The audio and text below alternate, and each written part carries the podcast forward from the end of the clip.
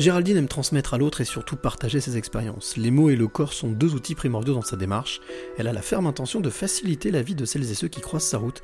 C'est la rencontre inspirante du jour. Je suis euh, Géraldine Prévost-Gigant, je suis psychopraticienne euh, et, et auteur. Je reçois en consultation individuelle, j'anime des groupes euh, et voilà, en fait, ma vie est partagée entre l'écriture qui me passionne et accompagner les êtres humains qui me passionnent aussi. Psychopraticienne, ça veut dire quoi exactement? C'est l'équivalent de psychothérapeute, qui est le titre que j'avais auparavant, et puis une loi est passée changeant les critères.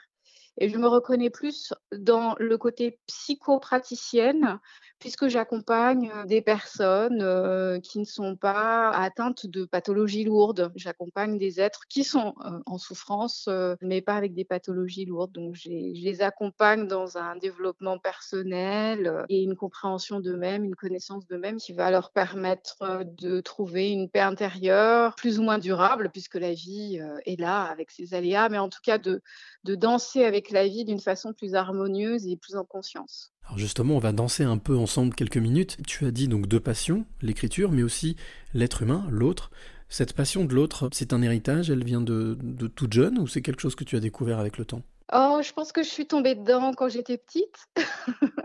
J'aimais aller à l'école pour être avec les autres. La connaissance, je l'avais plutôt par les livres et par mes parents et moins par les enseignants. Je me sentais pas bien à l'école en fait parce que je me sentais pas dans la norme. Par contre, les copains, les copines, jouer ensemble, créer, découvrir, c'est ce qui me faisait me lever le matin et, me donner l'envie d'aller à l'école en fait. Et puis ma grand-mère m'a était professeure d'art dramatique après avoir eu une carrière de, comédienne au théâtre. Elle avait des groupes mais pas les mêmes que les miens. Mais disons qu'il y a des ponts, je trouve.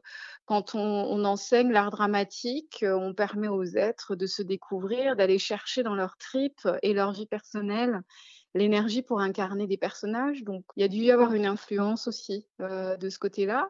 Et puis, avant d'être psychopraticienne, j'ai été quelques années photographe parce que j'osais pas être cinéaste. J'avais peur, c'était trop. Et je photographiais les êtres. Je partais en voyage. Je... Ma thématique, c'était principalement les enfants, les orphelins, les enfants du voyage. ça a été une partie de ma vie où là, l'être humain était déjà ma passion, ma curiosité, mon mystère. Je pense que c'est ça, oui, le fil rouge depuis, depuis toujours, en effet. Si euh, on parlait de, tout à l'heure de, sensibilité, en tout cas du fait de ne pas te sentir à ta place, euh, quelle est, quelle est la, justement la place de cette hypersensibilité dans ton quotidien? Aujourd'hui, elle est centrale parce que euh, grâce à des rencontres, j'ai pu mettre un, mot sur cette différence que je ressens depuis toujours. le mot hypersensibilité est aussi atypique. la première fois que j'ai entendu le mot atypique dans le domaine de la psycho, ça m'a tout de suite parlé parce que je me suis reconnue. J'ai creusé, j'ai exploré, j'ai découvert ce que c'était et je me suis reconnue. Et c'est ainsi que j'ai pu oser mettre mon hypersensibilité et mon côté atypique au centre de ma vie et aussi au service de ma pratique d'accompagnante, également comme un des leviers de ma créativité et finalement le point central de ma façon d'être en relation au monde. Et c'est du coup plus simple parce que ce qui me faisait violence auparavant et je culpabilisais de cela, aujourd'hui je me dis, ben voilà, c'est parce que j'ai cette sensibilité, j'ai ce côté atypique et comment je peux faire pour trouver mon équilibre dans une société qui est celle qu'elle est euh, et, continuer à avancer et faire ma part. Et j'ai trouvé cet équilibre. Ça a été un travail, une exploration, beaucoup de tests, essais, erreurs. Et puis à un moment donné, on arrive, en tout cas, je suis arrivée à, cet équilibre. Et voilà, et donc euh, je tiens compte de mon hypersensibilité. Elle ne justifie pas mes comportements ou elle n'excuse pas certaines choses, hein, mais c'est une façon d'être plus douce avec moi-même et de moins me faire violence finalement. Tu le disais tout à l'heure, euh, la place de l'écriture. Qu'est-ce que t'apporte l'écriture émotionnellement si elle t'apporte quelque chose? Oh, Énormément. je crois que dans ma vie, avec la danse, qui est aussi une de mes passions que j'ai pas mentionné jusque-là, euh, je danse le tango argentin passionnément. Eh bien, l'écriture est au même niveau en fait que lorsque je danse euh, et, et j'ai des émotions dans la danse. J'ai des émotions et une intensité quand j'écris qui est équivalente, c'est-à-dire que c'est vraiment un moteur euh, dans ma vie. Bon, déjà, c'est une façon de pouvoir apporter aux autres, ça c'est essentiel, d'une manière différente qu'en consultation. Je suis une passionnée des livres, j'aime créer des livres, j'aime euh, mettre au monde des livres. Je c'est une des plus belles choses au monde parce que voilà, je trouve que les livres sont porteurs certes de mots et de pensées, mais aussi de vibrations.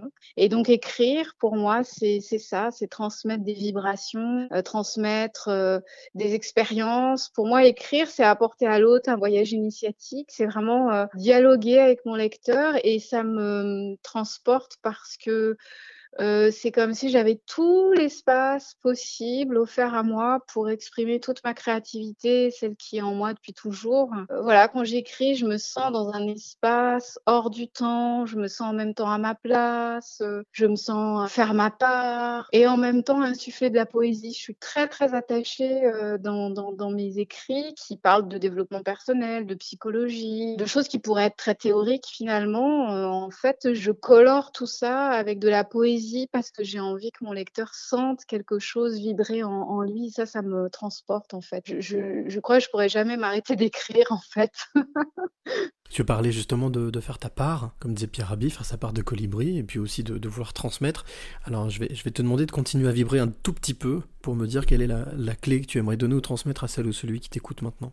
De ne pas avoir peur de vivre, de vivre pleinement, de se souvenir que on a été élevé avec des croyances comme la vie n'est pas un long fleuve tranquille, dans la vie c'est compliqué, et en fait ça fausse notre rapport à l'existence. Et si on transforme ces croyances, on change notre rapport à l'existence, et l'existence euh, nous offre des cadeaux. Et donc, euh, on, peut créer notre rapport au monde et à la vie, changer euh, de perception. Et c'est le plus beau cadeau qu'on puisse se faire. Donc, vivons pleinement, traversons et les épreuves et les grands bonheurs. Et c'est ça qui est tellement beau d'être pleinement en vie.